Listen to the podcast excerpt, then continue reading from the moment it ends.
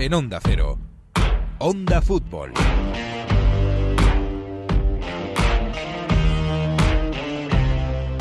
A ver, vale, no nos gusta el fútbol de pandemia, no nos gusta, fundamentalmente porque una parte fundamental de él, los hinchas, no está donde tiene que estar, en el campo. No nos gusta el fútbol en pandemia porque cualquiera sabe si van a suspender un partido más, si va a haber más contagios, y lo que hoy es un problema en Napoli, en el Genoa o en el Salzburgo, pues se va a convertir en otra mecha, o se va a quedar en 15 días de susto. No nos gusta, no, pero puestos a disfrutar de lo que hay, la verdad es que no faltan motivos. Hace una semana veíamos al Bayern goleado en Hoffenheim, al City recibiendo 5 en casa con el Leicester, y hoy seguimos por el mismo camino. 6 le ha metido el Tottenham al United, 7 el Aston Villa al Liverpool, y empate del City y empate del Bayern, y los goles del Atalanta y el Everton que es líder el viejo Everton, que tiene sus días de gloria, con los goles de Calvert Lewin, con el tobillo de James y con la calma siempre de Carleto Ancelotti. Bienvenidos al fútbol loco de este loco mes de octubre. Bienvenidos al episodio 4 de Onda Fútbol. En Onda Cero. A ver cómo termina, casi nunca terminan gol, casi nunca terminan gol, casi nunca terminan gol. El Messi hasta el fondo, casi nunca terminan gol. ¡Gol! ¡Casi nunca termina el gol! Onda Fútbol. Fútbol internacional con Miguel Venegas. Palla all'area di rigore, si gira Cassano, magico movimento, Balotelli, rete! Rete! David Villa darting through the middle. He's got it between the two, and he's won the game for Spain.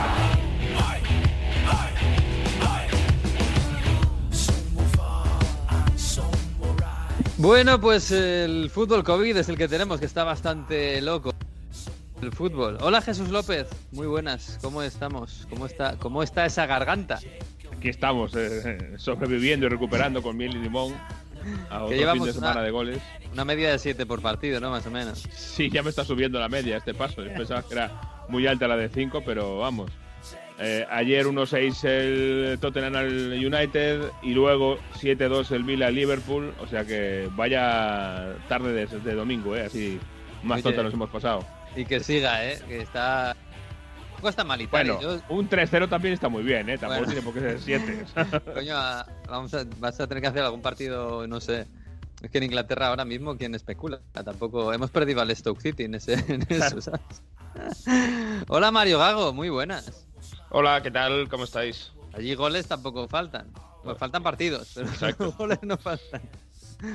Eh, ni goles, ni, ni partido. Yo no sé, Jesús, basta, déjanos algo. Es verdad que es verdad que sí, ¿eh? Eh, el Atalanta, por ejemplo, ahí va con sus 13 goles en tres jornadas. Eh, tenemos líder al Milan, sin recibir un gol en tres partidos. ¿Quién le iba a decir? Líder el Milan, Madre mía, sin Ibra. los años 90, madre mía. Y, bueno, tuvimos un bonito interlazio, pero es verdad que no hemos tenido esos 7-2. Es que cada partido que entra Jesús, yo no sé, además en tres minutos. eh, es increíble, es increíble. Oye, por cierto, aquí ya fresquete, ¿eh? ya estamos bien metidos en otoño. ¿eh? Ayer en el, en el Juve Napoli, yo no sé si partido por lluvia a un cierto momento empezó a llover y claro, uno ya no está acostumbrado, ya fui sin abrigo, sin nada, yo no sé. ¿eh? Eh, Ha estado gracioso, cuidado. ¿no? Que lo suspendieran por lluvia. Está, Sí, claro, era, era la broma de todos, porque hubo un momento que empezó a diluviar, no duró mucho en el tiempo, pero justo antes de que viniese la lluvia, una lluvia terrible. Así que nada, estamos ya en esa bonita época del año en la que llueve todos los días en Turín. Qué bonito. y Es que es muy verde. sobrevivir. Yo, yo se lo digo a mi madre en Vitoria, ¿sabes? Es que está, hace muy mal, o hace muy mal. Es que es muy verde. Es que Vitoria es muy verde. Pues es lo mismo. ¿sabes? Queremos- que lo queremos todo.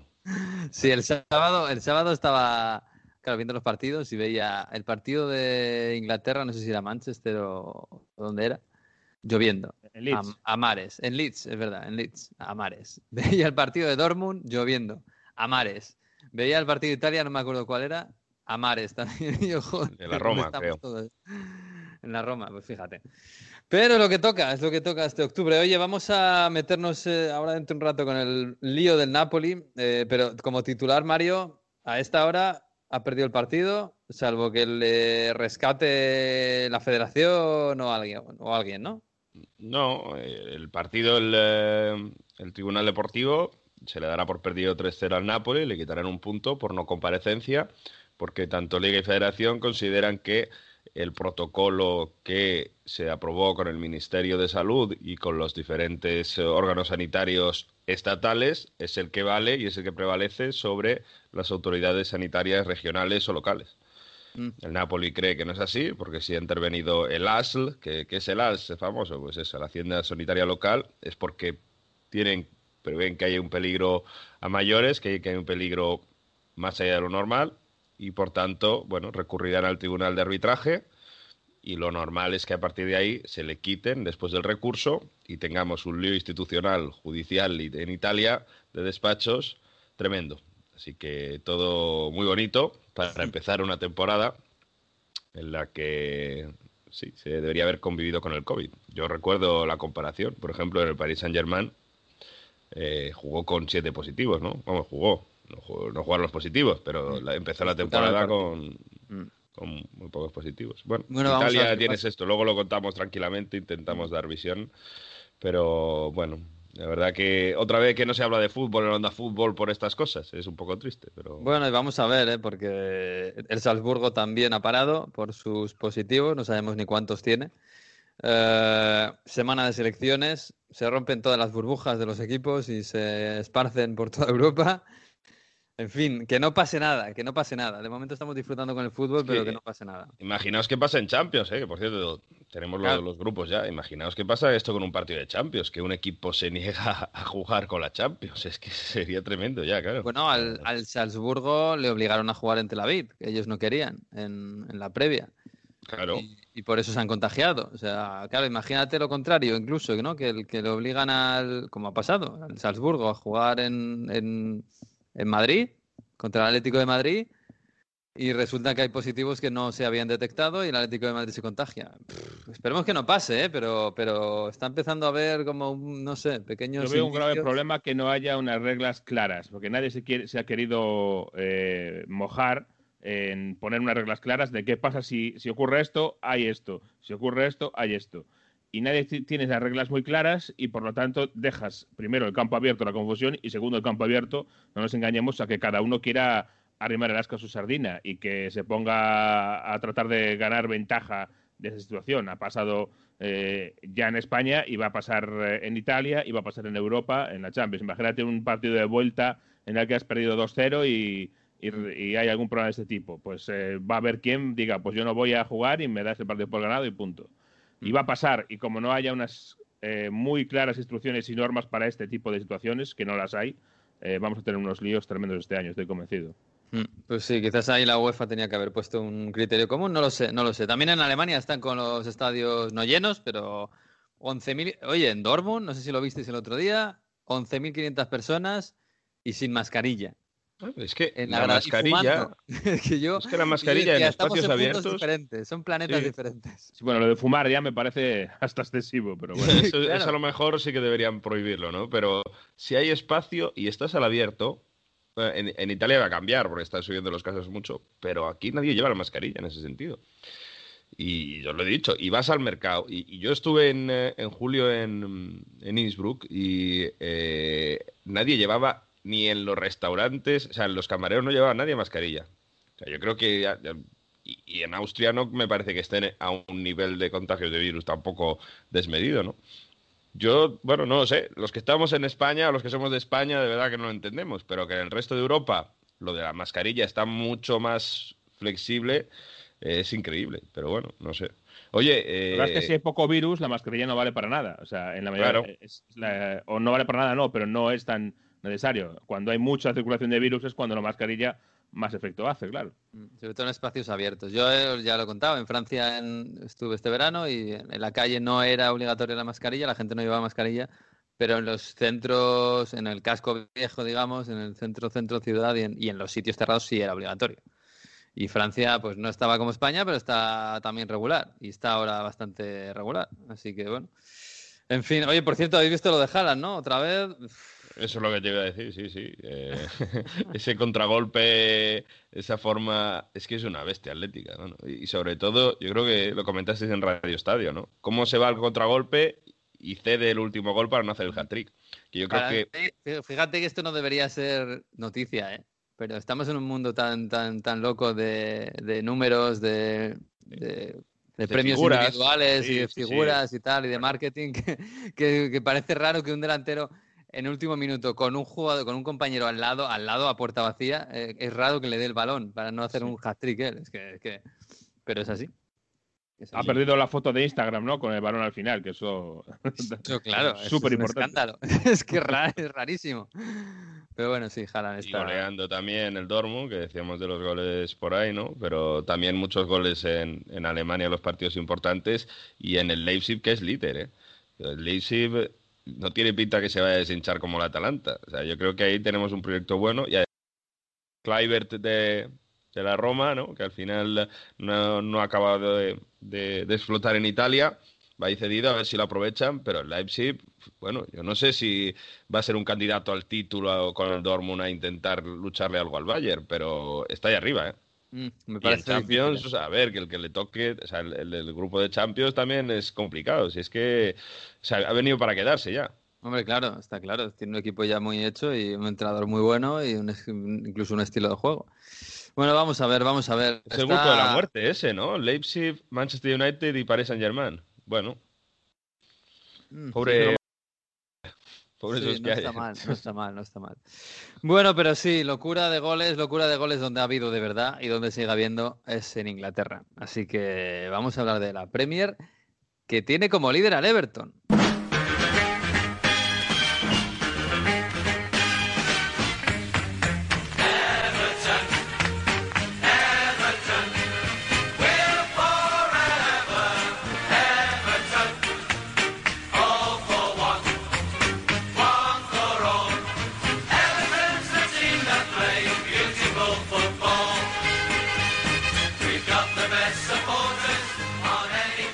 Bueno, no es el himno más, no sé, más bonito, más, no sé cómo catalogarlo, de Inglaterra, Jesús.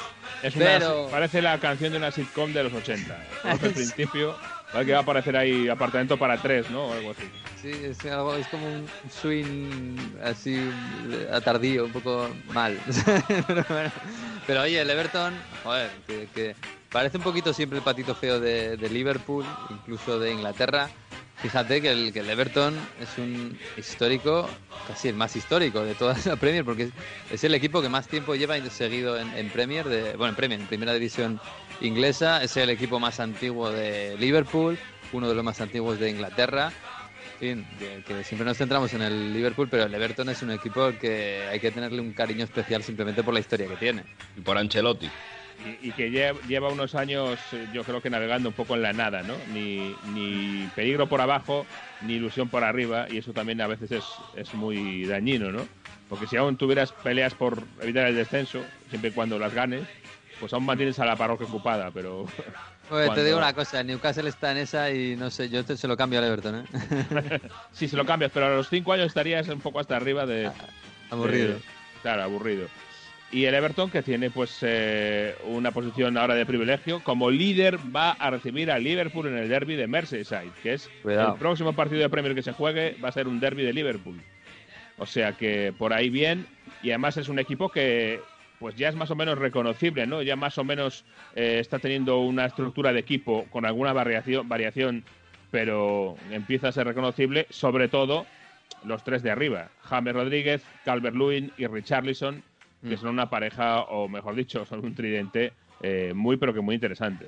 Mm, Fíjate que es, es- claro, es, es un equipo que en dos días ya no sabemos de memoria, incluso en sus mecanismos más básicos, ¿no? Eh, la banda derecha James está en la banda derecha, hace diagonales hacia el centro, eh, busca el disparo, busca el, el centro de- con la zurda, eh, entra Coleman, que le dobla para hacer los centros, que es lo que mejor hace Coleman, y, y Calvert-Lewin, que, que Calvert-Lewin en fin, ahora va a estrenarse con la selección, pero es el Pichichi, lleva seis goles. Yo ayer decía, hay solo dos equipos en España, solo dos equipos en España que tenga, que lleven más goles que Carver Lewin.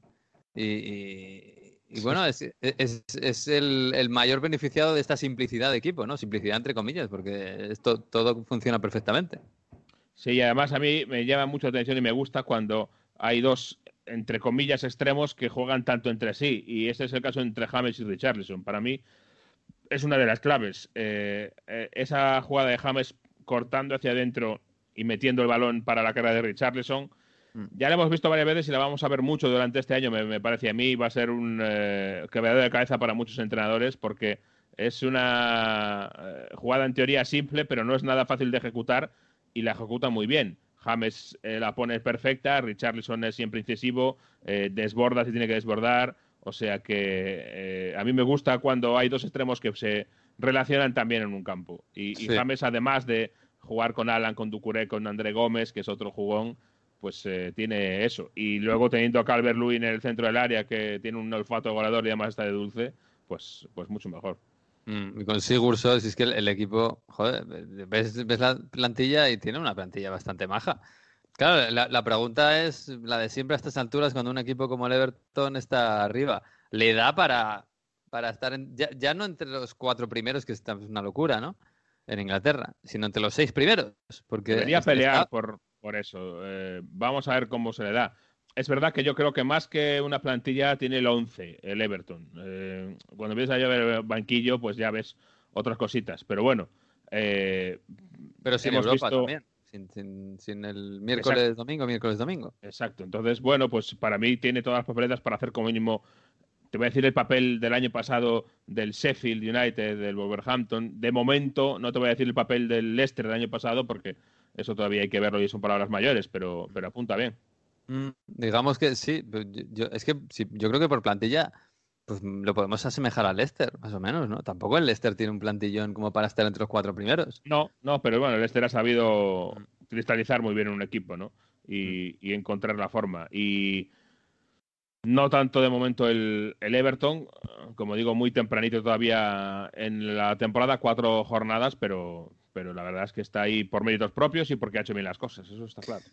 Pues sí, desde luego. Vamos a ver qué pasa en el derby del Merseyside de la próxima semana, ¿no? La siguiente, que es cuando vuelve la, Premier. Eh, porque claro, ayer cuando iba a jugar el Liverpool eh, en, Villa Park, decíamos, bueno, el Liverpool tiene que ganar para mantenerse líder junto al Everton y luego ir al, derby y tal y mantener la distancia con el City. Claro, nadie pensaba que al, Liverpool iban a meter siete goles. Siete. Eh, ¿Esto cómo se explica? Eh, bueno, ayer Klopp ni siquiera podía explicarlo, ¿no? Era como, bueno, pues esto ha pasado como un, como un vendaval en, en el campo. En cuatro horitas tuvimos un United unos Tottenham 6 y Aston Villa 7, Liverpool 2. Eh, si empezamos por el Liverpool, en esta masacre que hubo de los Reds históricos de la Premier, pues eh, tampoco lo tenía muy claro, pero yo me he quedado con una de las cosas que decía, que decía Jurgen Klopp, dijo muchas, eh, entre otras cosas que esto no, volvía a poder pasar, que no, que no era un partido que no podía ser, que había habido errores desde el principio, destacó como el inicio del fin el error de Adrián en el primer gol, que lo regala prácticamente el balón, eh, pero dice que después de ese gol y de conceder ese error tienes que reaccionar bien y el Liverpool había reaccionado eh, desastrosamente mal. Pero deslizó una cosa entre todo lo que dijo que a mí es lo que más me, llamó la atención, que es eh, que hablaba también de una cuestión física. Eh, en el tema de los espacios, que es eh, donde mejor había sido siempre, lo que más destacábamos siempre de la defensa del Liverpool el año pasado, era que era capaz de atacar, de dejar espacio atrás, pero que con Van Dijk y el que estuviera a su lado y los dos laterales lo manejaba perfectamente bien. Eh, a Van Dijk le llegamos a, bautizar en Dazón el astronauta, porque era el que más dominaba el espacio. Y eso ayer ese rol se lo robó completamente Jack Grealish, que fue el que ayer fue el astronauta el que dominó el espacio. Mm. Y eso es un cambio preocupante y Klopp hablaba de una posible incidencia de un tema físico. Ojo, porque siempre hemos hablado de Liverpool como un equipo de Liverpool de Klopp, como el equipo que más demanda físicamente a los jugadores, que cuando llega un jugador nuevo, lo sabemos, eh, le cuesta muchísimo adaptarse a ese régimen de entrenamientos. Y estamos en un año muy raro, muy especial, en el que no ha habido una pretemporada como otros años, en el que todo se ha trastocado. Y vamos a ver si esto no es un problema para Liverpool, si no ha perdido esa planificación habitual que, siempre hacía y ha tenido que cambiarla por el tema de las fechas del coronavirus, etcétera. Vamos a ver si eso no es un problema o puede volver a lo del año pasado, pero sí es verdad que hemos visto eh, una falta de esa chispa que tenía el equipo en las dos últimas temporadas eh, y esa además se junta con para mí una falta de em, confianza. Los laterales, por ejemplo, de Liverpool no son lo que eran. eh, Sobre todo este Alexander Arnold. Es que Alexander Arnold. Yo ayer pensaba, la culpa es mía, porque he fichado en la Fantasy a Van Dijk y a Alexander Arnold. Pues Y, ahí está el agujero, porque es que el agujero. Pero claro, Alexander Arnold y Van Dijk el año pasado eran el- posiblemente el mejor central del mundo y posiblemente el mejor lateral derecho del mundo. Sí. O, o- o en top 3. de repente se han caído los dos inexplicablemente. Es raro, sí. Es raro y, y es llamativo, pero una mezcla para mí de ese tema físico puede ser con eh, Sí, pero, que han Jesús, empezado el- mal las el- cosas y la confianza. Tema físico eh, será mala planificación, porque el Liverpool a principios de agosto estaba fuera de la Champions. Sí, sí, sí, no. Si no Claro. ha tenido, hay otros equipos que han tenido mucho, mucho más Claro. atasco de, de- de partidos, eso está claro. ¿eh? Mm. Pero era un equipo que siempre ha destacado muchísimo por eso. Y Mm. era una de sus principales virtudes. Y eh, eso que ha dicho Klopp me suena a que él sabe que hay algo ahí Mm. que no funciona. Si no, no lo mencionaría. No lo sé. Mm. No tenemos acceso a la planificación física y a los entrenamientos de Liverpool, por desgracia, pero eh, me ha dado que pensar eso. Eh, de lo que se ve futbolísticamente, está claro que eh, se habla del hambre, ¿no? De que, igual que el año pasado veíamos y decíamos que el City había ganado dos ligas seguidas y, y al final, eh, quieras que no, viene otro con más hambre. Me parece injusto hablar de falta de hambre, pero sí me parece más adecuado hablar de que otro puede tenerla más, puede tener más hambre otro. Y a, a lo mejor le puede pasar eso al Liverpool ahora mismo. No hay que olvidarse que es que el Aston Villa, que le metió siete goles, el año pasado era una calamidad de equipo que se salvó de milagro. Se salvó porque el Watford se Mm. autodestruyó prácticamente la última semana, porque le metió seis el City y estropeó su, su gol, su diferencia de goles, y porque en la última jornada el Aston Villa no era capaz de ganar cuando tenía todo a favor, y al final de todo entró un balón desde lejos de, de Grealish. Mm. Y por eso se ha salvado este equipo que era un- una calamidad, sobre todo en ataque, a la hora de crear. Y ahora de repente, con la adición prácticamente exclusivamente de Ross Barkley y un delantero que no es que, que- que viene de segunda, que Exacto, tampoco. que, que viene de segunda, que no es que hayan fichado aquí a, a Ronaldo. Y ahora de repente le hacen siete al Liverpool. Es que es, es y no, increíble. y no solo siete a Liverpool, que bueno, que es una barbaridad, pero que han ganado todo. O sea, que porque tiene un partido menos y no serían líderes con el Everton. Estaríamos Claro, hablando de este nuevo Everton, qué bonito, qué plantilla más guapa y qué bien juega, y el Aston Villa. A ver qué decimos del Aston Villa, que como De plantilla. Ya dije Sí, que, Grealish, que- pero- que, que parecía que iba a ser el año. ¿Y se va a quedar Grealish en el Aston Villa de verdad? Pues se va a ¿Va a quedar, el eso último parece. día? A no ser que ahora Es alguien se vuelva loco después de lo de ayer. Lo de ayer ha sido tremendo, ¿eh? De Grealish, pero no sé. A no ser que el último día de mercado alguien se, se eche la manta a la cabeza. eh, Sería, se, se- haría falta un rivaldazo de estos. ¿eh? no, no lo veo. eh. Pero vamos, que, que el Aston Villa, sí, Grealish es muy bueno y está muy bien, pero. Y Watkins ayer pues hizo un partidazo, pero, pero tampoco. sí, eso sí que es una gran sorpresa, que el Aston Villa con la plantilla que tiene esté arriba. Pero aquí lo ha ganado todo, ¿eh? Cuidado. En sí, fin. 3 de 3. Sí, 3 de 3. Yo no sé si falta hambre, es verdad. O, o no sé, o un tipo de relajación o de sobra. A veces hemos dicho que veíamos últimamente a Van Dijk un poquito sobrado. Eh, imagino que cuando vas detrás en el marcador ya no estás sobrado, por mucho que, que- que hayas ganado la liga y todo esto. Pero claro, miramos al City, que la semana pasada le metieron 5. Que, bueno, igual que el Liverpool tiene un plantillón y tiene que ser eh, totalmente candidato al título. Y vuelta pinchar. Es verdad que contra el Leeds United, que a mí me parece que el Leeds United es una auténtica garrapata que no hay forma de quitártelo de encima en todo el partido. Pero otra vez pinchazo, 1-1 contra el, contra el Leeds en, en Elland Road. Sí, un gran partido y, y un partido muy español. A mí me pareció muy de la Liga más que de la Premier. Por el, eh, es verdad que estuvo muy mediatizado por el chaparrón inmenso, porque estaba pesadísimo el campo, pesadísimo el balón. Los jugadores al final del partido eh, hacían casi todos la guerra por su cuenta. Pero, Sí, yo pero creo al final fue precioso eso, ¿eh? O Sí, sea, Pero aún así, y con todo eso y dándole todo el mérito que tiene el Leeds, que creo que es un equipazo, ese partido para mí lo tenía que haber ganado el Manchester City claramente. Y primero, le costó muchísimo crear, primero porque no tiene delantero centro, estaba jugando sin delantero centro, no está Kun Agüero, no está Gabriel Jesús, y le falta desde hace tiempo al City un, un hombre más ahí, yo sigo diciéndolo. sí, pero a Guardiola parece que ha asumido que Sterling es el falso 9 del equipo. No, pero ayer ni siquiera jugó Sterling de falso 9. En la primera parte estaba Mahrez eh, de falso 9. Sterling caía por la izquierda casi siempre. Mm, Ni siquiera hay un hombre que digas tú claramente este es el falso 9. No, tampoco hay eso. Y, mm, y, le faltó esa referencia seguro. En la segunda parte el City llegó un momento que parecía que estaban eh, todos eh, desesperados y el único recurso ofensivo era llegar hasta la frontal del área y que que tuviera la pelota hiciera un recorte para abrir el hueco y dispararse desde lejos. Ese fue el recurso del City. Si le hubiera entrado una, porque los jugadores son muy buenos, pues estupendo, pero como no entró ninguna, mm, te quedas con el empate. Pero es una pobreza enorme para un equipo como el City más aún, porque tiene eh, un entrenador que de atacar y de organizar un ataque sabe mucho y unos futbolistas de, calidad eh, tremendas. A mí me pareció pobrísimo el plan de ataque de ayer del City. Fíjate que otro de los damnificados de mi fantasy es Kevin De Bruyne. Tienes un ojo este año, Miguel. Tengo un ojo tremendo, ¿no? Pero también, joder, Kevin De Bruyne, que además ahora está jugando muchas. Seguramente el otro, el sábado no, pero el anterior estaba jugando de media punta, como más liberado incluso que el año pasado. Me da la sensación de que ha empezado la temporada un poquito al trantran, ¿eh? No, no, no tiene la chispa que tenía el año pasado. Sí, pero es que yo creo que también es cosa del equipo, porque yo lo que destaco de Bruyne ayer en, Leeds es eh, tremendo lo que peleó, cómo trabaja, eh, cómo presiona a Kevin De Bruyne siendo el futbolista más talentoso del equipo y a lo mejor de la, de la liga eh, ahora mismo. Y, ha trabajado muchísimo, pero mm, está dentro también de un equipo que no está funcionando. Y eso hay que reconocerlo así. Mm. Bueno, pues sí, eh, da gusto ver al, Leeds, eh, contra, eh, ojo al Leeds, que, estamos hablando del Everton y del Aston Villa. el Leeds lo ha ganado todo, salvo los dos partidos que ha jugado contra el Liverpool y el, y el City. Y contra el City ha empatado y contra el Liverpool un 4-3 aquel por el último minuto, el penalti un poco tonto de, Rodrigo, a mala suerte.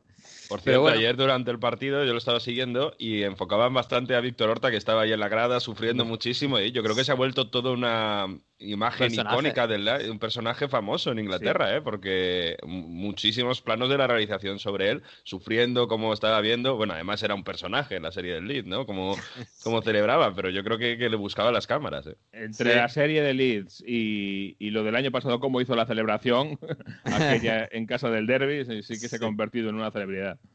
Sí, además un símbolo un poco incluso de, del, del de, un poco del aficionado español, ¿no? La pasión de la, sangre caliente y tal. Y yo creo que eso ha caído bien. En, por lo menos en Leeds ha caído bien. No sé si en, en, Derby igual no ha caído también. La, la imagen, la imagen de Bielsa y, Guardiola al final del partido con ese abrazo y eso ha dado la vuelta al mundo. Se ha vuelto mega viral mm. y, y yo creo que vende mucho. Ya lo hablamos, ¿no? Pero yo creo que al Leeds todo este fenómeno Bielsa, todo esto de Guardiola, de verdad que continuo a encontrarme italianos que son seguidores o siguen al Leeds porque está Bielsa y por todo esto que genera. O sea, mm. imaginaos en Sudamérica, es lo que decíamos la otra vez. Le da personalidad, desde luego, a Leeds. Le destaca de los demás por, por esto, ¿no? Por, porque Bielsa es personalidad a tope y se la transfiere a su equipo. Y yo creo que, mediáticamente se, se, nota mucho eso. Hombre, mediáticamente, el sábado estábamos todos pendientes del Leeds United de Manchester City que si no estuviera Bielsa no habríamos estado tan pendientes. Bueno, nosotros a lo mejor sí por, por porque hay ahí, pero el resto del mundo no estaría hablando de, no hubiera estado hablando del Leeds United contra el Manchester City si no hubiera sido un Bielsa contra Guardiola. y además que se lanzaron que se lanzaron flores durante las ruedas de prensa anteriores, luego se saludaron aquello de ha sido precioso, ¿no? Que dijo, ha sido muy bonito, dijo, le dijo Guardiola a Bielsa y además que fue un 1-1, pero fue un partido bastante bonito a pesar del, del tiempo. Pero sí, desde luego es un, joder, es un patrimonio en todos los sentidos eh, para Leeds United, futbolístico e incluso de marketing. Fíjate que seguramente es el personaje más anti-marketing del, del, mundo del fútbol. Sí, pero... así vende mucho. Sí, sí, por ejemplo, yo me acuerdo en, en, Bilbao, cuando estaba en el Athletic Bielsa, eh, mucha gente llevaba la camiseta y llevaba Bielsa. O sea que sí, él siempre mira hacia abajo, ¿no? En estas entrevistas nunca dice las cosas, pero empatiza mucho con la gente y eso al final, el aficionado en el mundo del fútbol, que, que estamos cada vez más fríos, más respuestas automáticas y tal, la gente lo agradece mucho. Sí, desde luego. Pues sí, y todos estamos un poco más pendientes del Leeds por, por también por Bielsa y por lo, y por lo que ofrece, ¿eh? porque lo que está ofreciendo de momento futbolísticamente es, fantástico. En fin, bueno, y nos queda pues una sangría más. Jesús, otra, claro, en esta sangría de Reds, ¿no? sangría contra los rojos en, en Inglaterra. Eh, lo de los siete al Liverpool, pues bueno, eh, es una humillación, pero el Liverpool lo ha ganado todo, salvo esto. Pero el 1-6 en Old Trafford del Tottenham de Mourinho al Manchester United esto yo no sé si va a tener repercusiones, ¿eh? pero es un dolor, yo creo que más profundo, bastante más profundo que el 7-2 al Liverpool. ¿eh? Sí, hace mucho, mucho daño. Primero al club porque ya estaba bastante criticado el club. Todo el mundo este año se ha reforzado muy bien en la Premier, ha fichado mucho en verano y el United no, lo había hecho en enero con Bruno Fernández, pero no ahora, con lo cual el club ya estaba muy, eh, muy pero que muy discutido pero claro, eh, vamos a ser sinceros, quien está ahora más en la picota es Solskjaer. Mm. Eh, después de un buen final de temporada que parecía que le podía em, asentar en el, en el club y en el banquillo, como no empieza a ir la cosa hacia arriba, es que, claro, tienes el Everton, el Aston Villa, el Leicester City, el Arsenal. El Arsenal ha fichado bastante menos que el, que el United y está ahí arriba y al final yo leía esta mañana en un periódico que decían que otro del top six de la Premier tendría a Solskjaer entre sus candidatos para, para entrenador, si buscase mm. uno. Y decía, pues ninguno. Eh, y es verdad que Solskjaer siempre ha sonado más a un tema emocional que a un tema racional y eso cuando los resultados empiezan a ir mal va a pesar muchísimo. Bueno, pero es un poco trampa, ¿eh? yo lo entiendo, ¿eh? pero ese titular es un poco trampa porque quién va a fichar a Solskjaer que no sea el United, que es, claro, es una leyenda del United, es como quién va a fichar a, quién va a fichar a Pirlo si no fuese la Juve? Claro, ¿quién hubiera fichado a Zidane de entrenador si no fuera sido el Madrid cuando no era nadie todavía? Incluso lo, de, lo, de Zidane, lo de Zidane me parece una buena comparación. Lo de Zidane salió bien, pero no siempre te va a salir bien. Guardiola, Guardiola es del, del, Barcelona. El Madrid no ficharía a Guardiola, pero porque su pasado del Barça, del Barça y por su por su mm. procedencia, pero no porque no sea entrenador. O sea, mm, el Madrid, un, un entrenador como Guardiola, estaría encantado de ficharle. Eh, sin embargo, a un entrenador como Solskjaer, pues el City diría, mm, no, gracias. Eh, a eso vamos, a eso voy. Claro, claro. Sí, no, pero es, verdad que Solskjaer, eh, es que siempre, o sea, a mí me da la sensación de que estamos en un tobogán continuo con Solskjaer. cuando llegó era interino, más o menos yo creo que todo el mundo tenía claro que iban a fichar a alguien, querían a Pochettino, de hecho. tuvo una buena racha de, no me acuerdo, pero bastantes partidos seguidos ganados de aquella manera, tampoco era súper brillante, pero y le hicieron el contrato a largo plazo, luego volvía a bajar y parecía que se lo iban a cargar, luego volvió el, el, COVID, eh, luego volvió, el, equipo cambió mucho con Bruno Fernández y lo hizo muy bien, y otra vez estamos en la misma, en la misma tesitura de que nadie confía en esos que Precisamente porque nadie confía en él, porque no tiene esa base sólida. Nadie hace ahora mismo eh, por echar a Klopp, y ayer le metió siete a Aston Villa y nadie dice hay que echar a Klopp. Ayer yo ponía de, broma un tuit que decía Klopp vete ya y había más gente que lo ponía. Eh, claro, ¿por qué? Porque hace gracia, pero Solskjaer vete ya no hace gracia, Se lo toma mucho más en serio. A mí lo que me... a mí lo que me sorprende de Solskjaer es que tampoco, primero, no tiene una seña de identidad clara de cómo quiere jugar y luego, como estrella, lo que te, lo que te esperas, como espera de un, de un club, es que tenga o sea, que encuentre empatía con los futbolistas, ¿no? Que es lo que ha hecho Pirlo la Juve desde el primer día. O sea, que, que haga a los futbolistas meterse en el proyecto, o al menos mejorarles. Mm. Y lo de Maguire, por ejemplo, es que no hay por dónde cogerlo. No. Sí, Maguire es uno de los señalados también, sí, claramente. Maguire, ¿cuánto costó? ¿Eran 80 kilos o 90? Era una barbaridad. 70, creo recordar. Claro, es que Maguire venía del Leicester haciendo temporadones en la selección como prácticamente uno de los capitanes y, la, verdad es que, millones de euros tengo yo. Claro, es que fue una barbaridad. Y da la impresión de que el United, eh, hoy acaba el mercado, pero el United ha estado todo el verano dando la tabarra con, con Jadon Sancho. Ya el Dortmund le dijo a mediados de agosto que se, que se olvidara de Jadon Sancho, que habían negociado, pero ya está ahí. Y ha seguido. Al final se va a quedar sin Jadon Sancho, va a traer a Telles, un lateral izquierdo que, bueno, a lo mejor mejora un poco a Show, pero tampoco Telles es una barbaridad. Eh, va, a, traer a Cavani, que es una buena oportunidad de mercado, parece. Dembélé, ¿no? Eh, tampoco. Se, habla de una, cesión de Dembélé, pero bueno, no sé. Pero que Pero al fija- final, no, al final la- la- la- los problemas que sobre todo son de defensa no los va a solucionar. Eh, no, no lo va a solucionar. Y fíjate, eh, y es una forma de, ver la acogida de este, de este asunto. Eh, ayer, claro, había perdido el Liverpool, luego perdió el United, y hay eh, en los, en la medios ingleses hay los dos eh, famosos que son eh, Gary Neville y Jamie Carragher, uno del United y otro del Liverpool, que siempre se están eh, troleando entre ellos. Y ayer, pues primero hubo un troll a favor y luego le vino de, de vuelta porque fue seguido la- las, fueron seguidas las goleadas. Y la última troleada fue cuando se reía Gary Neville de Jamie Carragher, se hizo una foto, Jamie Carragher atrás poniendo cara de susto. Mm. Y Jamie Carragher le contestó, ya me reiré yo más cuando mañana fichéis a, a Cavani. Entonces, eso es un poco lo que se ve, que es una cuestión de emergencia, de última hora, de como no tengo ningún delantero, porque vendiste a Lukaku hace dos años y Mm. no te ha dado para fichar a otro delantero, pues ahora de repente, el último día, última hora, eh, raspas ahí y te encuentras a Cavani. Que puede ser eh, muy bueno o un fichaje a cortísimo plazo para el.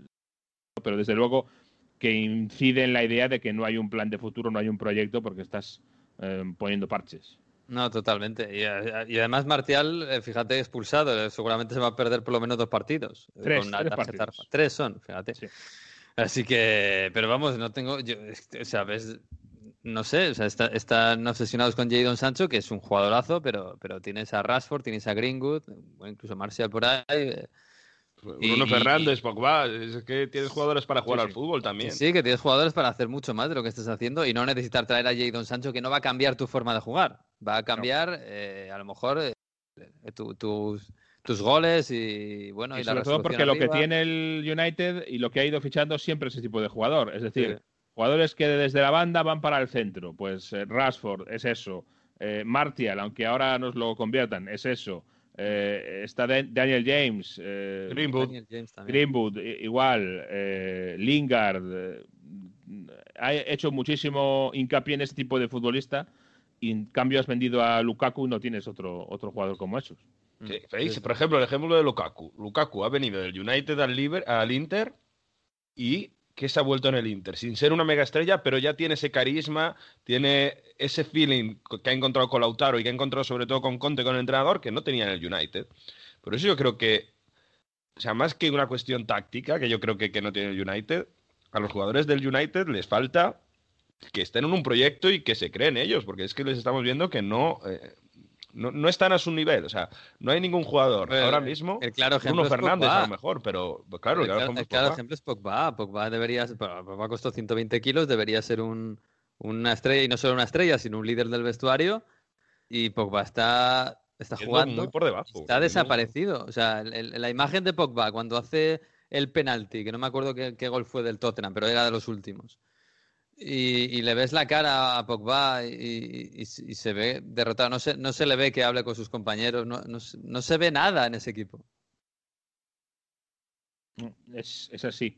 Y es eh, una situación eh, difícil y yo creo que las críticas al, a la dirección deportiva, eh, contado no, no como el director deportivo que no tiene, porque es que no tiene director deportivo, pero a la dirección que toma el, el club en el, en el apartado deportivo, para mí es, es la crítica más fuerte. Y ahí dentro de eso, pues están los fichajes y está la elección de Solskjaer, que es un entrenador con un perfil bajo y que hasta el momento no está resultando bien.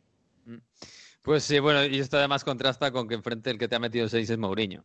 Y el, y el Tottenham, que más allá de la felicidad de Mourinho, que está en un momento dulce y además sale por la tele y sale muy bien.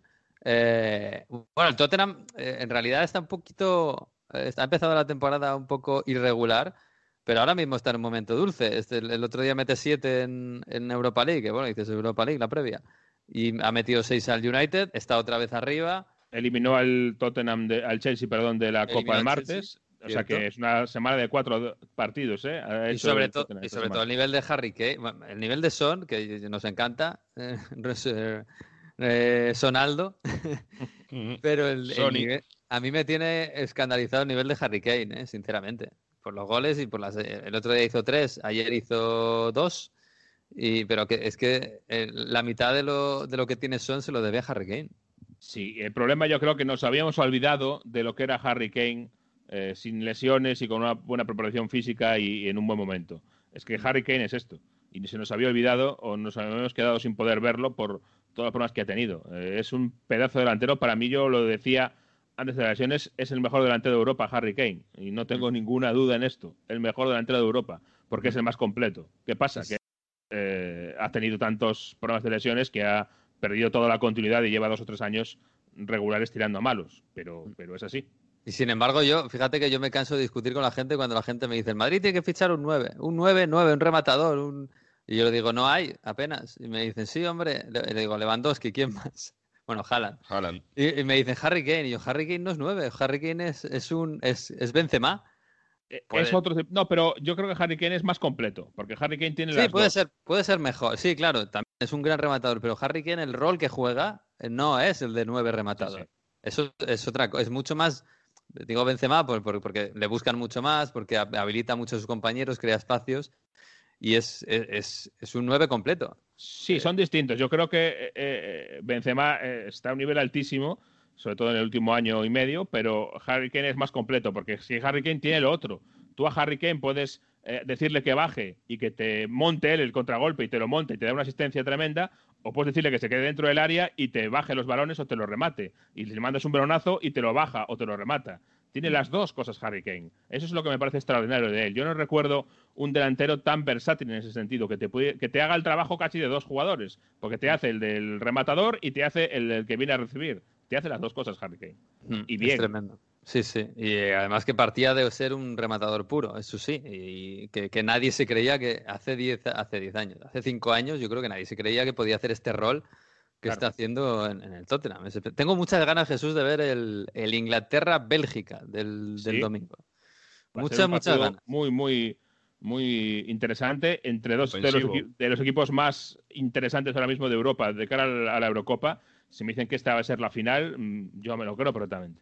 Sí, sí. Ahora hay que poner a todos esos jugadores que están saliendo en Inglaterra, que son muy buenos, muchos y jóvenes, hay que ponerlos a jugar juntos. ¿eh? A ver cómo lo hace Southgate. Y, en orden, y Southgate ya ¿Eh? está con un poquito el crédito socavado, ¿eh? Sí, sí. Yo creo que es ahí el problema que puede tener la selección de Inglaterra, que como no vayan bien las cosas, a Southgate le van a, le van a hacer la cama. Es que hay mucho, mucho talento en Inglaterra y eso es presión para Southgate, porque hay que darle sentido de juego a todo eso. Perdona, pero yo lo sigo diciendo y sé que es una opinión, opinión impopular, pero eh, eh, hizo buen papel en el Mundial de Inglaterra, para mí con un poquito de suerte, sin que el equipo tuviera esa solidez. no ya jugando muy mal, pero no por bonito, sino no porque el equipo tuviera una coherencia y una solidez, sino porque eh, Kane tuvo el mes luminoso, Pickford tuvo el mes luminoso y a partir de ahí, pues, corners y faltas a la olla y, fue saliendo todo bien. Pero no era un equipo sólido y ahora tiene claramente eh, fundamentos para hacerlo. En aquel equipo los interiores eran Lingard eh, y Dele Alli. Es decir, era una todo muy raro, muy raro. Sí, sí, sí. Oye, ya que has abierto la pullita de las elecciones, antes de cerrar esto, me aprovecho. Tenemos las clasificatorias, los playoffs para los últimos cuatro puestos de la Euro esta semana. Podemos ver en la final de la repesca un Irlanda contra Irlanda del Norte, que podría ver qué pasa. Qué bonito. Eh, además, eh, además, también está por ahí Escocia que podría clasificarse, lo igual es que tiene ahí Israel, a Serbia, a ver qué pasa. Mm. Tenemos a Islanda, Islandia, a ver qué, pasa. Está Noruega que, podría jugar contra Escocia con Haaland y sobre todo, que yo creo que va a ser algo eh, increíble, que una selección entre Georgia, Bielorrusia, Macedonia y Kosovo se puede clasificar a la Euro 2021. Pero vamos a ver qué pasa, ¿eh? Kosovo en la Euro 2021 podría ser tremendo y juegan muy bien al fútbol. Hombre, es que Kosovo, yo no sé cómo van a volver después del confinamiento, además los últimos partidos no, no recuerdo, pero antes del confinamiento Kosovo estaba en un momento muy dulce, ¿eh? Y no me extrañaría verlos en la Euro. El delantero Murik ha fichado por la Lazio, por cierto. Sí, pues mira, a ver si tiene minutos. Que además, eh, bueno, igual la próxima semana expulsaron a Inmóvil, ¿no? Por eso, por eso. Mm, Así que pues igual le vemos. Pues vamos a hablar de Italia, venga, va. you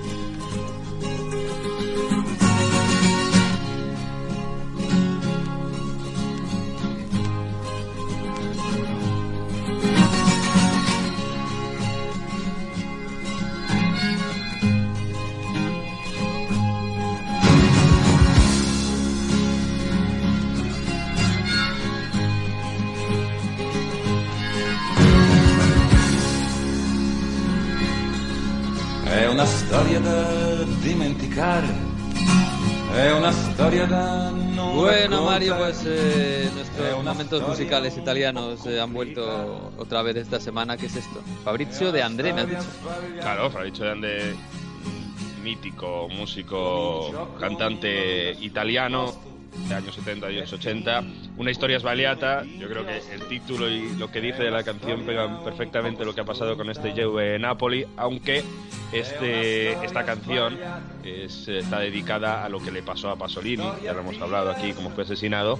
Es una dedica una canción que es eh, un honor a un recuerdo a Fabrizio de Ande, como todo lo que pasó, pero esto también es una historia svaliata, una historia que nunca tenía que haber sido contada.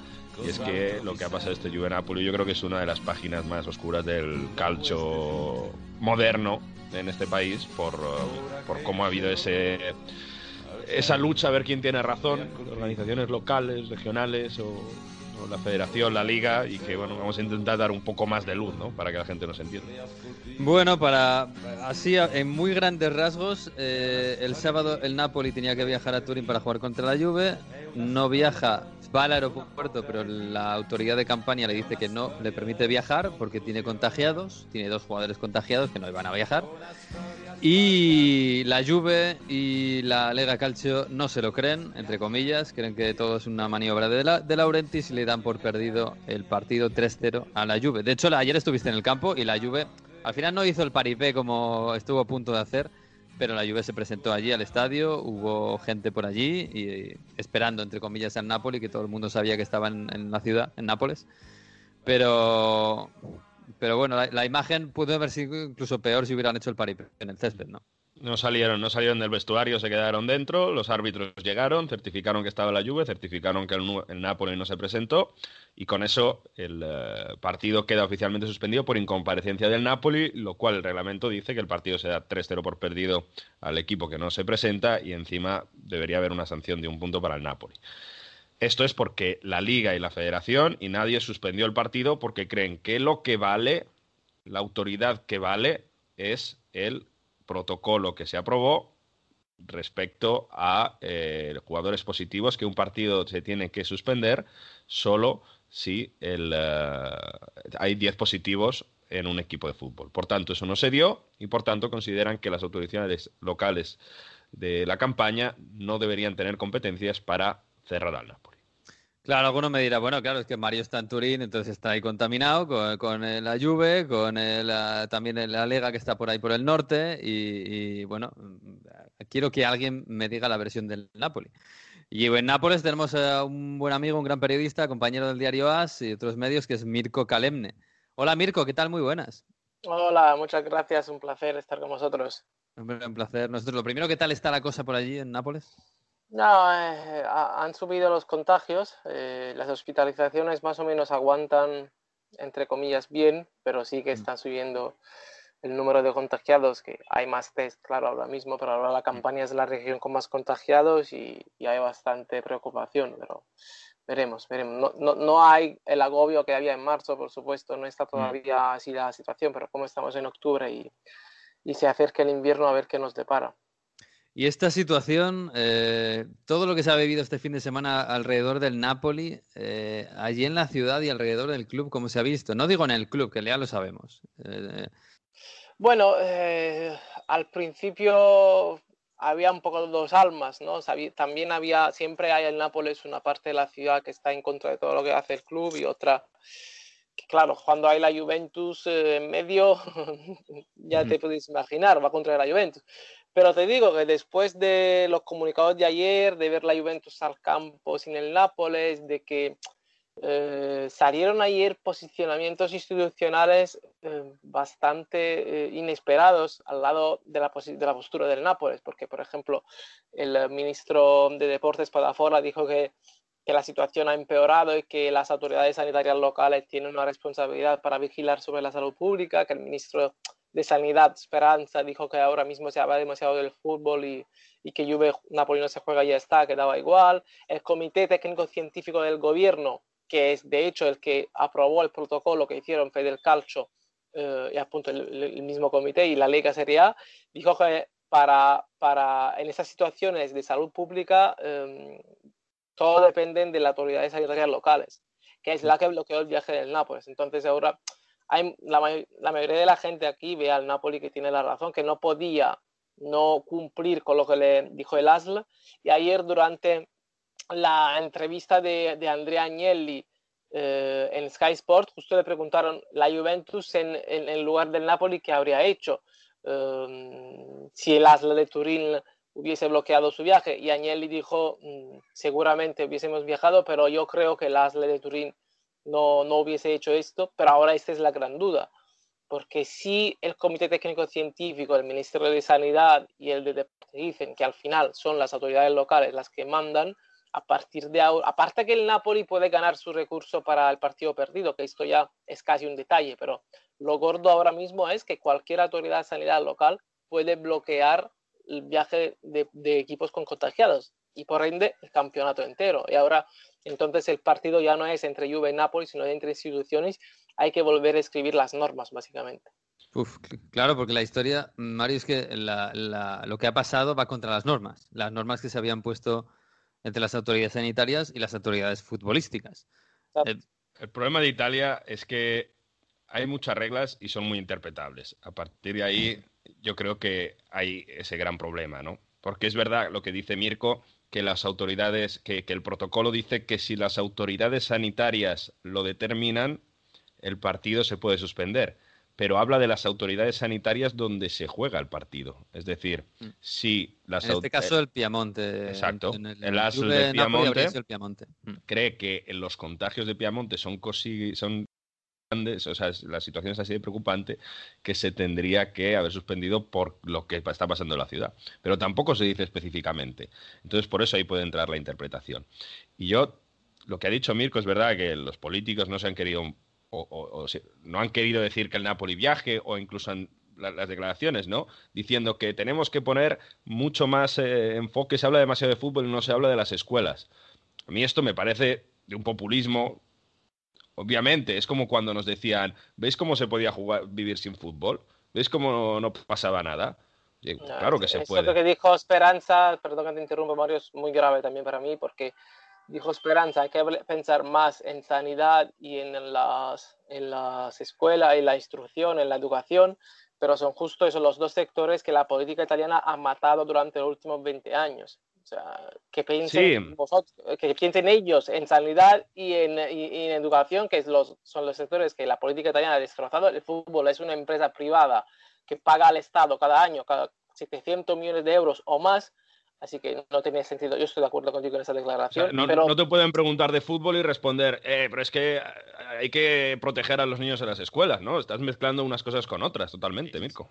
Aparte, aparte que es responsabilidad del gobierno velar sobre salud y, y- y escuelas y no lo han hecho para nada bien en los últimos tiempos, más, más que nada en los últimos 20 años. Así que, pero más que lo que digo Esperanza, que es muy populista, estoy de acuerdo contigo y, y ha tenido bastante críticas, eh, lo que, el el posicionamiento más grave es del Comité Técnico Científico, porque el Comité Técnico Científico, que es una, un ente del gobierno eh, nuevo para, para esta emergencia, es el que ha firmado el protocolo de la Federcalcio y pa- para, para disputar los partidos de la Liga Serie A. Y el propio comité dijo que en esas situaciones la- la- la- las decisiones deben ser de las au- autoridades mm, sanitarias locales. Porque, claro, la Constitución italiana, artículo 117, dice que eh, velar sobre la seguridad, la salud pública eh, es responsabilidad del Estado, pero en concreto de las regiones. Entonces, se abre un nuevo debate y se abre un- un- una nueva posible batalla que, repito, si no hay diálogo, no tanto entre Juve y Napoli, entre instituciones locales, Federcalcio y gobierno, va a paralizar el campeonato, seguro. Uf, pues eso es, eso es grave, ¿eh? Eso es, este, tiene una, una pinta horrible. Yo le estaba diciendo antes a Mario eh, Mirko que, mm, claro, eh, más allá de que todos pensamos de alguna forma que detrás está De Laurentiis, eh, al final, objetivamente, si se ha cometido una irregularidad por parte de al no, al no permitir el, al, no viajar en Nápoles a Turín para jugar el partido, la culpa debería ser del gobernador o de la gobernación de, de campaña, que es quien no lo ha permitido teóricamente, allá de que esto sea o no una instrucción de De Laurentiis, que eso Bueno, se podrá demostrar o no, pero al final la responsabilidad, la culpa, en ese caso sería de, de, la campaña, de los del gobierno de campaña. Claro, a ver, yo te digo, eh, yo estaba en yo esperaba que el Napoli viajara al principio, pero luego me puse a pensar y dije, el Napoli ha jugado hace una semana con un equipo que tenía primero un contagiado, después mm. dos y ahora tiene 22, que es el Genoa. Eh, imagínate si el Napoli viaja y hoy que se hacen los nuevos PCR salen más contagiados en el Napoli y el clúster, bueno, eh, se alarga a la Juventus también.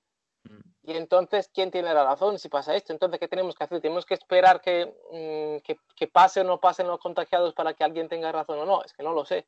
El problema eh, es esto, es que el protocolo que se hizo mm, no explicaba bien qué hacer con los viajes, que otra cosa que hay que considerar, que si el Napoli tiene potenciales 20 contagiados como pasó en Genoa, porque repito, el Genoa hasta el lunes solo tenía dos y ahora tiene 22 en una semana, eso, ese grupo de personas iba a viajar en un aeropuerto con tan normal y corriente en un avión con otra gente, no tenía un avión privado del Napoli para ir a Turín, que era un riesgo eh, innegable para la salud pública. Entonces yo también entiendo la postura de las, pero entiendo también la postura de la Juve, la Liga Serie A, que dice que teóricamente se podía viajar. Claro, eh, es, que, es, que es, que si actuamos así, es que quizás va a crecer un foco en un equipo. El Genoa no tenía que haber viajado a Napoli, el Milan no tenía que haber viajado a Crotone a jugar su partido cuando tenía Ibrahimovic, el Paris Saint Germain no podría haber jugado, empezado la liga francesa porque tenía siete positivos, el Sevilla no podía haber viajado a jugar la final de la Europa League porque tenía Gudel positivos. Esto es un poco lo que también eh, sale de la Liga E Serie A mm. y por eso se queja tanto también la Juventus.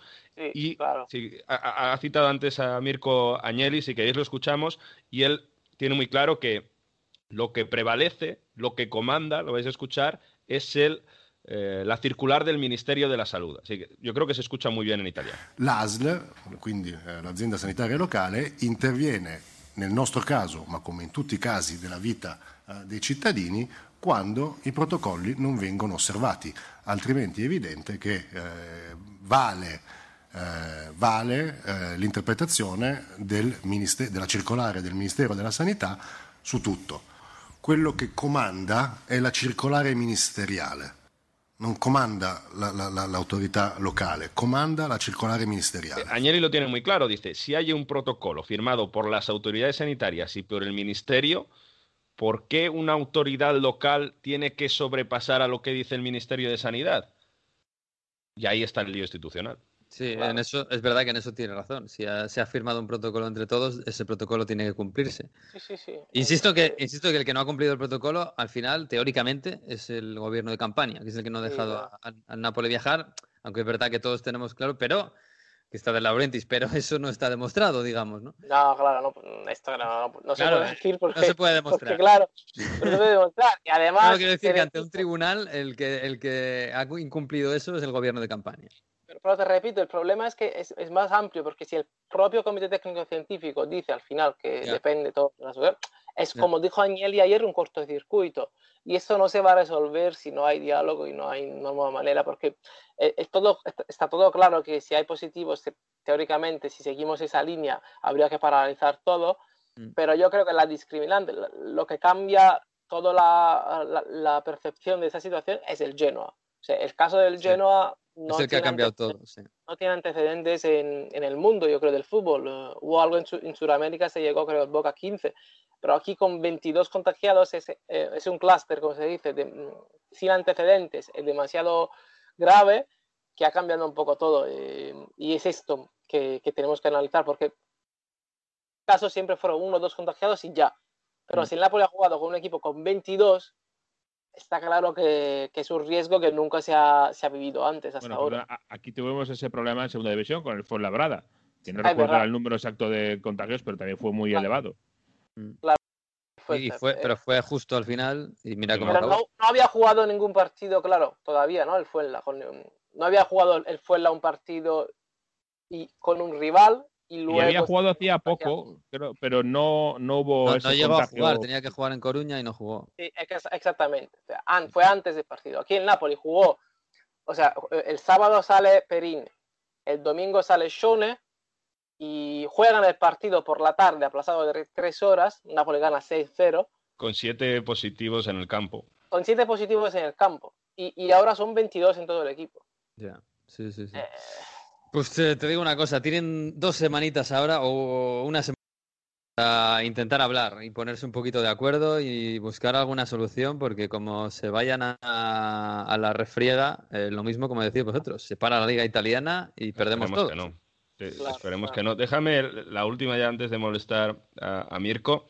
Yo quiero preguntar por qué no ha habido ningún hombre importante del Napoli que ha hablado directamente y ha expuesto su opinión, como lo ha hecho Agnelli con la Juventus, porque es verdad que ayer vimos a Matías Grassani, abogado del Napoli en, en la RAI, a- por cierto, a las doce y media de la noche casi, y, pero no ha habido ninguna declaración de De Laurentiis o de algún otro organismo del club explicando eso, que ellos no tienen nada que ver con esto. en el Napoli o hablan los entrenadores jugadores, raramente, rara vez habla de Laurentiis y la mayoría de las veces lo hace en verano, cuando está en Dimaro o haciendo concentración de temporada o cuando va a las reuniones que le pilla la prensa y no habla, es, es raro que hablen otros, es que no me sorprendió. El Napoli no es tan eh, hablador en sus hombres más importantes como, como lo son otros equipos, y así que yo creo que el Napoli se va- a estar callado hasta que, que vea lo que haga el juez deportivo y luego dejará hablar al abogado y hablará con comunicados. No me ha sorprendido, es una manera de hacer el Napoli que claramente a nosotros siendo periodistas no nos gusta porque ojalá hablasen todos los días, pero no me ha sorprendido, siempre lo hacen así. Bueno, Mirko, pues, pues nada, que esperemos que haya un poquito de sensatez y, y voluntad para, para llegar a un acuerdo eh, entre todos y no, y no perjudicar a todos al final. Claro, Así que os deseamos lo mejor y lo mejor en, en esto del COVID, eh, que estamos todos en el mismo barco y en, en el mismo otoño y con Sí. incertidumbres. Así que exactamente. un abrazo, Mirko. Un abrazo fuerte y Un abrazo, amigo. Chao, Mario. Bueno, Mario, pues eh, al final nos hemos quedado sin un Juve Napoli que tenía bastante, bastante buena pinta. A ver cómo está la Juve. Al final esto le puede beneficiar porque este es un equipo así un poquito en transición, buscándose a sí mismo. Eh, más tiempo, pero- más tiempo. Y por ejemplo, y una cosa que la Juve anunció la formación y como si se fuese a jugar y puso a Dybala titular, ¿eh? O sea que no sé Bueno, qué. pues qué podían haber puesto a mí si hubiera tenido ficha. o sea que Pero pues yo no sé, podía. eh, muchos había muchas bromas. Ni siquiera en los partidos que no se va a jugar ponen a Bernardeschi. eh, así que había un poco de broma. Pero para cerrar, lo que es normal que pase, que no lo hemos dicho, es que, insistimos, 3-0 por perdido, un punto menos, recurso del Napoli, como hay esa cláusula que hemos comentado con Mirko, que hay una autoridad local que en teoría puede parar el partido, aunque debía ser local, pero aún así se recurrirá, se quitará los tres, el partido por perdido, se quitará el punto perdido al Napoli y a partir de ahí se intentará buscar una solución, evitar que esto se repita, buscar una fecha nueva y un cruce de declaraciones que veremos entre dirigentes de Serie A, porque la Serie A se va a dividir. Donde se posiciona cada y a partir de ahí pues lo que lo que sí sí van a ser días de guerra institucional que el parón de, esti- de, de- de- de selecciones les va a venir bien para eso pero pero bueno por cierto Juventus Mm. Estamos en el día Iba- que se cierra el mercado. Sí, sí, sí. es el día de la presentación a última hora. Federico Chiesa firma Uf, con la Juventus. Ya está ¿eh? programadas las visitas médicas, que la- por cierto las va a hacer en Florencia. Y además la Juve lo va a hacer con una fórmula rarísima, porque con todo esto del COVID y todas las balances de dinero que tiene la Juve, va a pagar 2 millones por la cesión este año, 8 millones por una cesión otro año y luego unos 40 millones de euros de obligación de compra siempre que jueguen no sé qué número de partidos, al menos 30 minutos. Una fórmula muy rara para formalizar, bueno, el eh, objetivo que había sido desde hace tiempo de Fabio Paratici, director deportivo de la Juve, uno de los jóvenes más prometedores del fútbol italiano. Esperemos que no acabe como Bernardeschi, porque es verdad que la Juve a lo mejor no necesitaba tanto eso. Lo que nos hace pensar es que el 3-5-2 ha venido para quedarse si fichas a Chiesa, porque Chiesa lo estaba haciendo en la Fiorentina a inicio de año, o sea que veremos a una Juve con, uh, ¿cómo decir?, a tutta fascia, se dice en italiano, ¿no? eh, que largo recorrido, con carrileros y con Chiesa cuadrado parece que son los favoritos para ocupar esa, esas posiciones, vaya. A mí que Chiesa me parece un poco desaprovecharlo, ¿eh? ponerlo ahí en el carrilero, pero bueno, es verdad que lo ha hecho bien en la Fiorentina con lo ha hecho. Pero bueno, el- la Juve fichando a la estrella de la Fiore. Otra vez. Otra vez. Ya pasó con Bernardeschi, ya pasó no con se va, Claro, y con Baggio. No se va en el maletero de un coche, ¿no? Hasta Turín. Pues eh, la gente de Florencia está muy cabreada con él por cómo se ha comportado también. Evidentemente, sí, sí, es algo que, que recuerda a viejos fantasmas, pero es algo que, que ya, fíjate... Tiene asumido, ¿no? Sí, sí, sí. Y luego además que cómo se había integrado poco a poco, le habían acogido mucho, con su padre que le había promocionado. En definitiva, pues eso, es un proyecto que la Fiorentina que podía crecer con él, pero prefiere ir a la Juve. Por cierto, que la operación se da gracias a que la Juve, que tiene estas cosas más raras, da Douglas Costa cedido al Bayern. Eh, bueno, pues eh, no sé vez? cómo habrá engañado al Bayern a tener a Douglas Costa, porque ahora parece que es la única opción. También, por cierto, da cesión a De Sigla al Olympique de Lyon, a Rugani al Rennes, que estaba interesado al Valencia. Bueno, a última hora se ha deshecho de tres jugadores y así ha podido fichar a, a Chiesa. Yo creo que para Pirlo son muy buenas noticias. Hombre, especialistas en calcio mercato, desde luego, ¿eh? y a última hora, como siempre. Mm. En fin, bueno, más allá de. Yo sé que tú quieres hablar del, de la goleada del Sassuolo al Crotone, de la goleada del Atalanta, otra vez, el Atalanta que es líder con, con el Milan, al Calle. Dicho Caputo, el delantero del Sassuolo, ¿eh? De verdad que. no lo vi, así que me lo tienes que contar tú, porque. Pero vamos, marcó, marcó hat-trick, fue, ¿no? Eh, dos goles y asistencia y ha recuperado a Berardi, Juricic el día de Sassuolo, Locatelli, ex Milan, si te acuerdas, en el centro del campo, está jugando de maravilla y Locatelli de nuevo de Cervi. Iba a ser un grandísimo jugador, ¿eh? Y no sé qué pasó con él. Sí, pues en el Sassuolo lo está siendo y de verdad que muy importante y, y, y gestionando muy bien eh, la posesión de balón y jugando ofensivamente contra un Crotone que no es que se encerrase atrás, o sea que, que, que bastante bien. O sea, no, Oye, y el, el, el Lazio Inter, joder, que, que, a mí me estaba gustando mucho, pero se enredaron en... Las expulsiones. En, en las expulsiones, en, parar, las discusiones, en...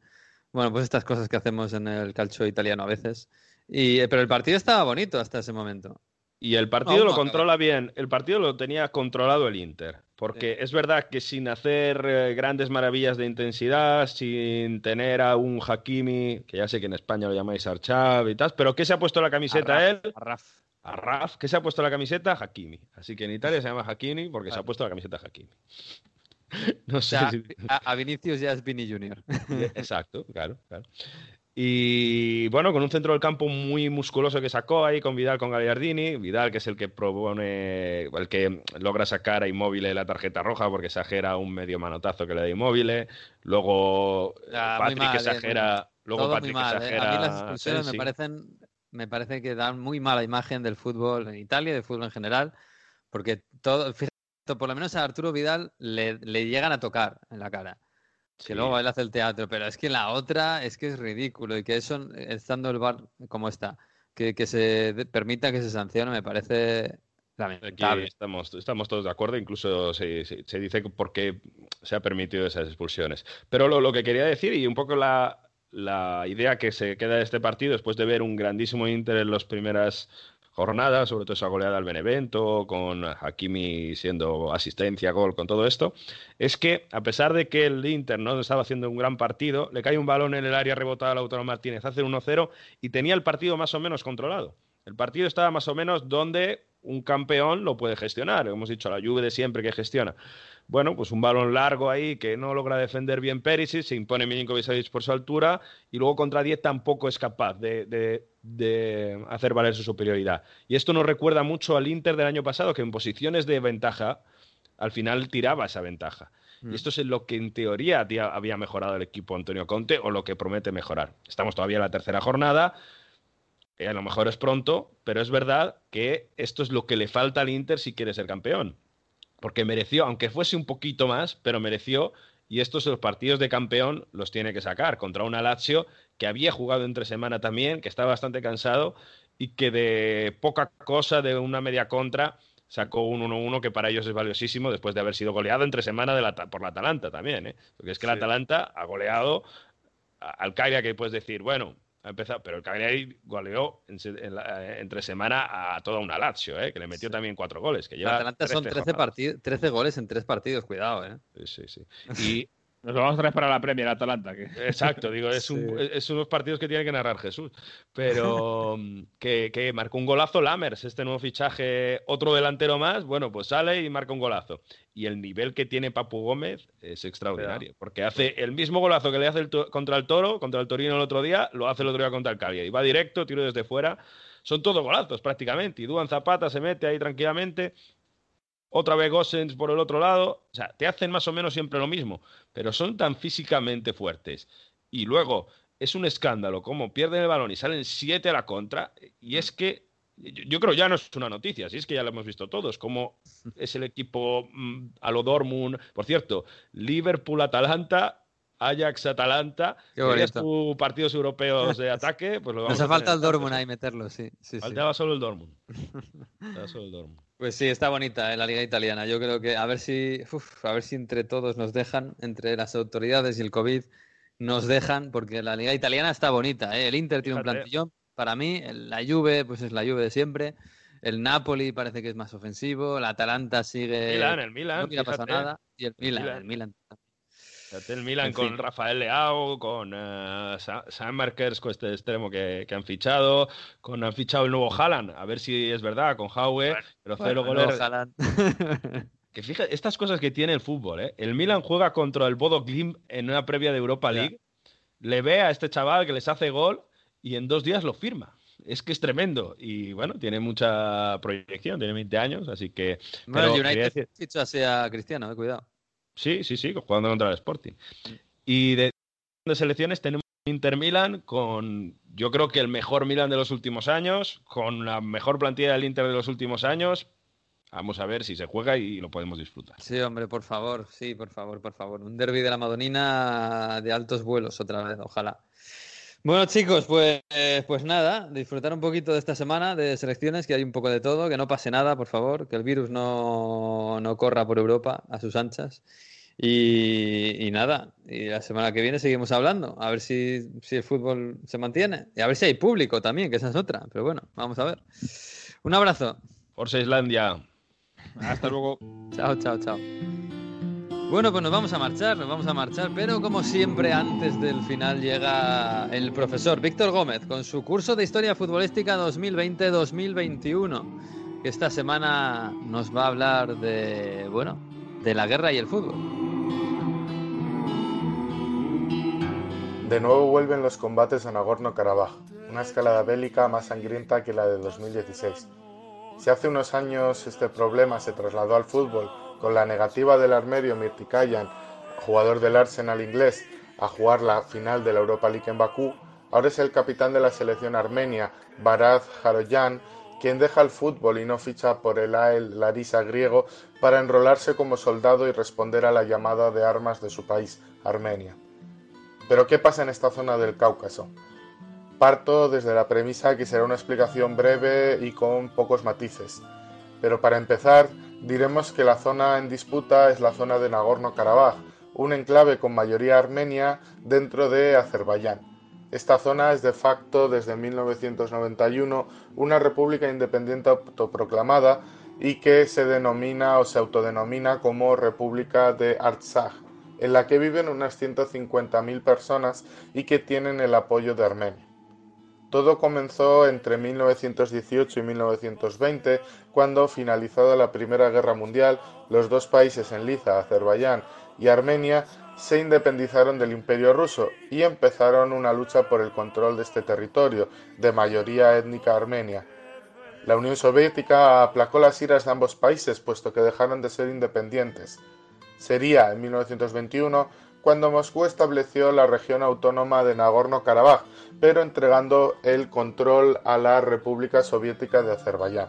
Durante unos años el conflicto estuvo parado en una paz tensa, pero que tras la disolución de la URSS siguió de nuevo la violencia y comenzó una guerra que duraría hasta 1994, dejando por el camino más de 30.000 vidas segregadas. Ambos países firmaron el protocolo de Bishkek, un alto el fuego completo en la región. Previamente, el 10 de diciembre de 1991, en plena guerra, en el territorio de Nagorno-Karabaj se realizó un referéndum y se autoproclamó, días después, el 6 de enero de 1992, una república independiente. aunque ningún país de las Naciones Unidas la ha reconocido hasta hoy. Solo es reconocida por otros estados no reconocidos como son Abjasia, Osetia del Sur o Transnistria. ¿Qué sucede actualmente? Pues el domingo pasado comenzaron las nuevas incursiones militares y un cruce de acusaciones bélicas entre Azerbaiyán y Armenia. Los azeríes han usado artillería pesada para bombardear diferentes zonas conflictivas, mientras que Armenia habla de unos 4.000 soldados turcos apoyando a Azerbaiyán en la zona del conflicto. Históricamente, Rusia ha estado más cerca del apoyo a Armenia, mientras que Turquía se declara eh, a favor y abiertamente el apoyo a Azerbaiyán. En el centro del conflicto en el Cáucaso Meridional, el gas y el petróleo. Esta zona proviene el 5% del gas y petróleo que llega a Europa, proveniente sobre todo de Azerbaiyán. Por, un lado, por el otro lado, Moscú ve muy importante su presencia en la zona del Cáucaso para mantener sus infraestructuras energéticas ese paso entre el Mar Caspio y el Mar Negro. Es un conflicto que sigue sin tener solución, un conflicto que sigue costando vidas, pero las decisiones de Mitikayan y Jaroyan dejan claro que el fútbol no se puede quedar al margen de la guerra.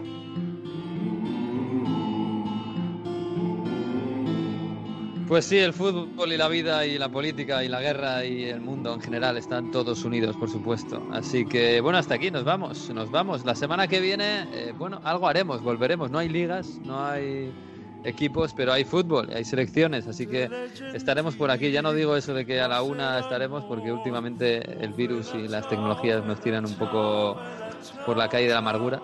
Pero volveremos el próximo lunes seguramente a Onda Fútbol, el episodio ya 5, si no me equivoco. Hasta aquí ha venido el 4. Disfruten de esta semana, que sigue habiendo fútbol por todo el mundo. Disfruten de la semana y del fútbol. Adiós.